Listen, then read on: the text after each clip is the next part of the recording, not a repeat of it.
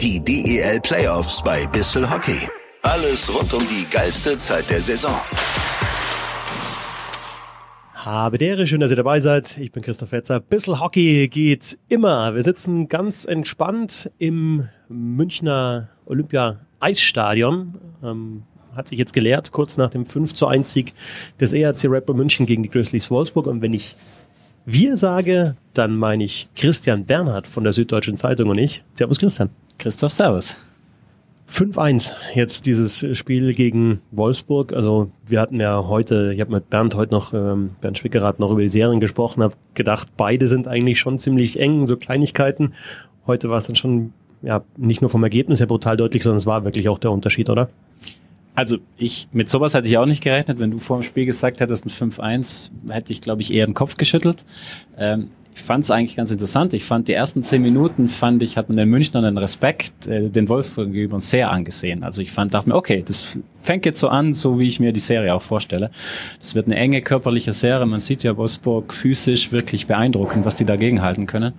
Ja, und dann irgendwie so ab Minute zehn lief es ja auch schon leicht an bei München, ein, zwei gute Chancen, dann das 1-0 und dann irgendwie hat man so das Gefühl gehabt, als wären so die, die Fesseln losgelöst und ab da war es echt beeindruckend. Also auf, auf allen Ebenen, ja. Ich finde, es war dann auch im ersten Drittel so ein, so ein klassisches Playoff-Spiel. Also es ist wirklich, war sehr, sehr geradlinig. Eigentlich haben beide gleich gespielt, also bis zur blauen Linie dann tief gespielt und dann eben halt die Zweikämpfe geführt. Also München hat da jetzt auch nicht irgendwie groß gezaubert oder so, also zumindest am Anfang. Und ich fand aber auch, dass sie dann eben Mitte des ersten Drittels, wie du gesagt hast, sich dann auch da die Zweikämpfe auch geholt haben und eben da auch dagegen gehalten haben, körperlich. Auch bei diesen ersten beiden Toren. Hager hat das 1 zu 0 gemacht und dann Street das 2 zu 0. Das waren ja jeweils Situationen, wo sie an der Bande erstmal die Scheibe halten konnten, gewinnen konnten und dann halt vors Tor gespielt haben. Das 1 0 war halt so, ja, ein bisschen reingewirkt von Hager, einfach vors Tor gebrungen, das, äh, gebracht. Das 2 0 war super gespielt von Parks auf Street, aber eben vorher die Arbeit erstmal. Ja, und ich finde, die Arbeit gegen Wolfsburg ist schwer genug. Also es ist wirklich beeindruckend, wie viele da auch Masse, äh, Masse reinbringen. Und dementsprechend, ja, bin ich völlig bei dir, finde ich die Tore nochmal, glaube ich, aus Münchner Sicht nochmal wertvoller, glaube ich, auch jetzt in der Analyse danach, wissend, okay, wir haben die Körperlichkeit gematcht, wir haben uns in Ecken durchgesetzt, wir haben uns da durchgesetzt, wo du dich eben auch rausarbeiten musst. Und dann, dass sie dann die Klasse haben. Ich meine, das zweite von Street steht ja für sich, wo er den reinknallt. Ja, so viele machen das, glaube ich, nicht in der Liga. Und wenn du diese Kombination hast aus der Vorarbeit, quasi der körperlichen Vorarbeit und dann deine technischen und qualitativen Stärken einbringen kannst, ja gut, dann, dann siehst du, zu was die Münchner imstande sind. Zweites Drittel 3-0 und 4-0 waren auch so ja, reingearbeitete Tore. Hager dann mit dem 3-0 in Überzahl ist auch gut für München, weil sie in, in, in der Viertelfinalserie gegen Düsseldorf ja kein Powerplay-Tor gemacht haben und da schon ein bisschen gestruggelt haben. Hat der Stadionsprecher heute noch nach dem Tor dann nach den Minuten gesagt, wie lang schon her war seit dem letzten Powerplay-Tor. Also Hager per Rebound in Überzahl und dann Abelshauser einfach mal vors Tor geworfen. Das Ding, der ist dann irgendwie reingeflutscht. Das war 4-0 nach dem zweiten Drittel und dann ein schön herausgespieltes Tor war eben auch in Überzahl Überzahl dann äh, das 5-0 ähm, durch Smith nach einem Pass von der linken Seite, wunderschön von Ortega. Aber das war tatsächlich das einzige herausgespielte Tor, aber wieder ein Powerplay-Tor.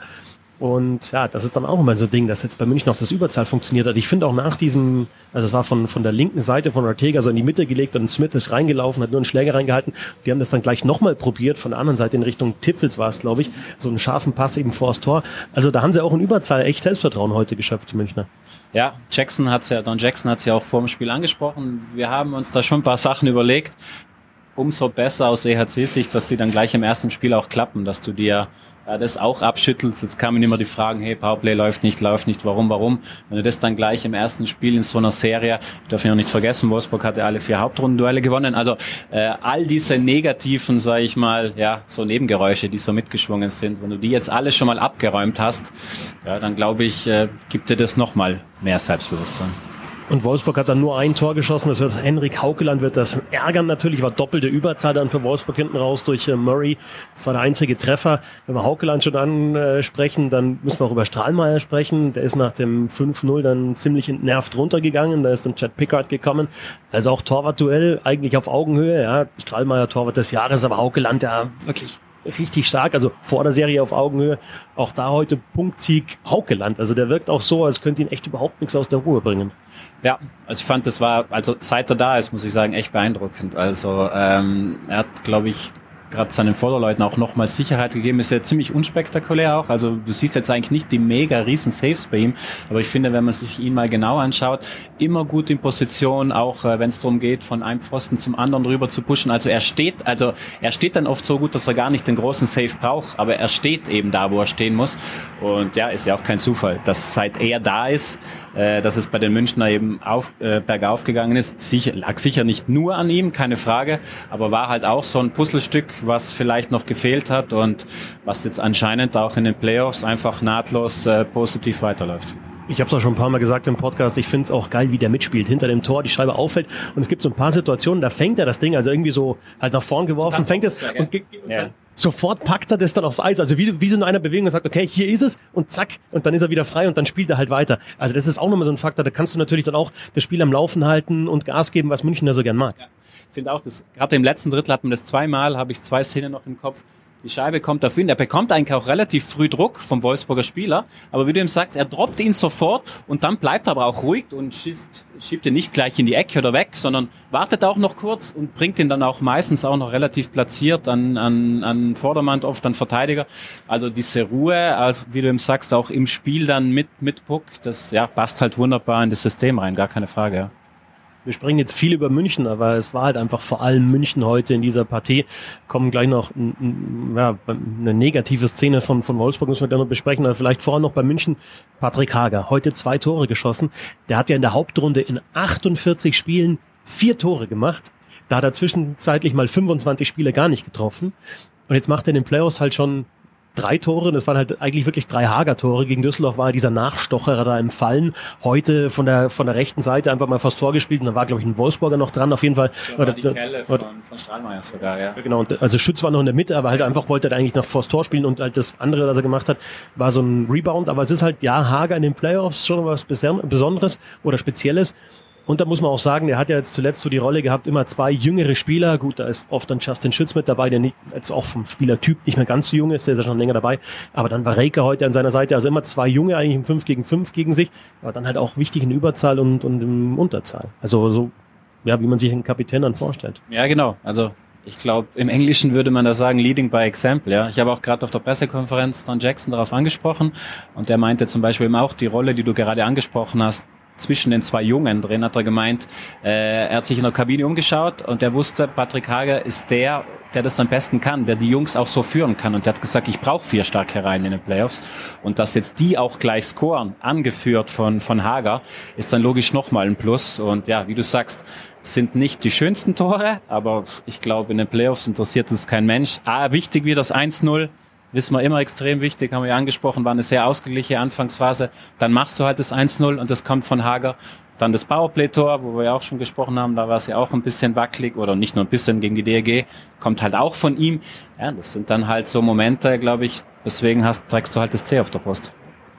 Wolfsburg ähm, hatte beim Anfang einmal so eine Wraparound-Chance von Fauser, als das Spiel noch ausgeglichen war. Sie hatten dann im zweiten Drittel in Unterzahl mal eine Konterchance über Godet, als Haukeland gut gehalten hat. Sie hatten eine Überzahlmöglichkeit für Melchiori, einen ganz guten Schuss, aber sie hatten wenig Möglichkeiten. Es gibt dort einfach eine Szene, die hängen bleibt, und das war dieser Blindside-Hit von Darren Archibald im äh, zweiten Drittel gegen Austin Ortega. Also Ortega so ungefähr in der Mitte vom Drittel spielt die Scheibe eigentlich nach links rüber und dann kommt Archibald und fährt ihm man muss es so sagen, bewusst gegen den Kopf, weil er war, hat mit der Situation nichts mehr zu tun gehabt, die Scheibe war weg.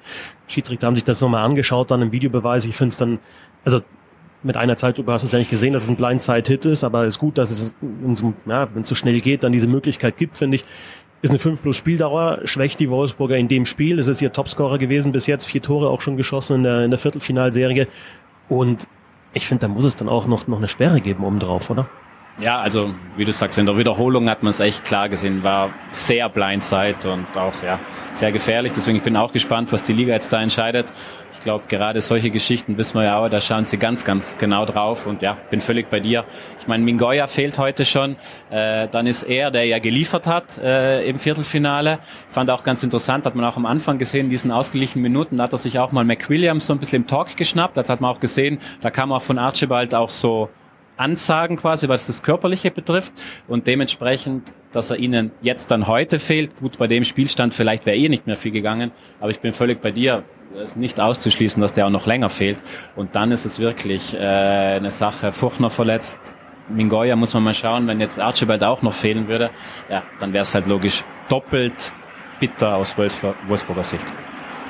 Ja, und das ist halt auch so ein Punkt gewesen, finde ich, vor der Serie. Die Tiefe ist schon größer bei den Münchnern und wenn dann eben noch Top-Spieler einfach fehlen und Archibald hat auch heute eben die Situation sind mir auch aufgefallen. Na, das ist einfach, der fühlt sich wohl in den Playoffs so ein bisschen Hager auf der einen Seite, Archibald auf der anderen Seite kann man schon so ein bisschen vergleichen, auch eben, wenn abgepfiffen ist, mal nochmal ein Wörtchen und so und vielleicht noch ein Rempler und äh, ja, mal einem hinterherfahren so ein bisschen. Das fehlt und dann eben, ja, auch das Scoring mit Mengoya, der natürlich auch schon, schon wichtig ist, dann auch fürs Überzahl und so weiter. Insofern, andererseits muss man sagen, ein Spiel, ne, Freitag geht schon weiter, mal schauen, wie Wolfsburg reagiert. Äh, Mike Stewart war auch ganz schön ange P. Punkt, Punkt, Punkt. Der hat auch mit dem Schiedsrichter diskutiert und hat versucht, auch nochmal irgendwie so ein bisschen Einfluss zu nehmen, aber kann auch nicht zufrieden sein. Also hat wahrscheinlich wirklich nur ja, zehn Minuten oder bis zum 1-0 für München das gesehen, was er, was er sehen wollte von seiner ja. Mannschaft. Klar, keine Frage, aber ich glaube halt unter Anführungszeichen, das ist vielleicht das einzig Gute aus Wolfsburger Sicht es ist halt trotzdem nur ein Sieg. Also ob du das Ding jetzt hier 2-3 nach Verlängerung verlierst oder 5-1, klar, wie sie es jetzt psychologisch verarbeiten, das bin ich auch gespannt. Aber ich finde, man hat auch am Ende nochmal gesehen, ich hatte jetzt nicht das Gefühl, dass sie so mit hängenden Köpfen raus sind. Also gerade auch, wenn man sich die Viertelfinalserie anschaut äh, gegen Bremerhaven, da waren ja auch ein paar deutliche Ergebnisse dabei. Also ich habe zumindest das Gefühl, dass das eine Mannschaft ist, die sich das schon auch noch erstmal vielleicht ein bisschen abschütteln kann. Ähm, und ja, am Ende, wie gesagt, war es jetzt halt eine Niederlage glaube, Björn Kupp hat es ja auch gesagt, München war heute klar besser, brauchen wir gar nicht drüber reden. Da muss am Freitag müssen wir eine andere Antwort geben und ja, bin mal gespannt, ob sie die zu, zu geben können, zu leisten, im, imstande sind, die zu geben. Freitag geht's weiter, dann die Chance für Wolfsburg auszugleichen. Äh, anderes Halbfinale können wir nicht drüber sprechen, läuft noch. Ich habe mir bloß die Tore angeschaut und war auch heiß hergegangen. Und sie werden vielleicht im Nachhinein noch ein bisschen schauen. Äh, München gegen äh, Berlin gegen Mannheim natürlich. Ähm, ja, freuen wir uns auf Spiel 2 auch in der Serie. Christian, vielen Dank. Ja, danke dir.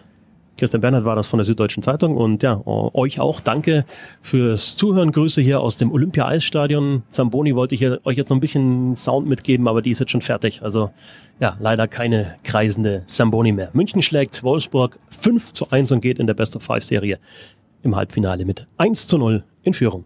Bis zum nächsten Mal. Ciao. Ciao, ciao. Bissel Hockey. Meinungen, Analysen, Hintergründe und Interviews zum deutschen und internationalen Eishockey. Abonniert den Podcast und folgt uns auf Twitter und Instagram.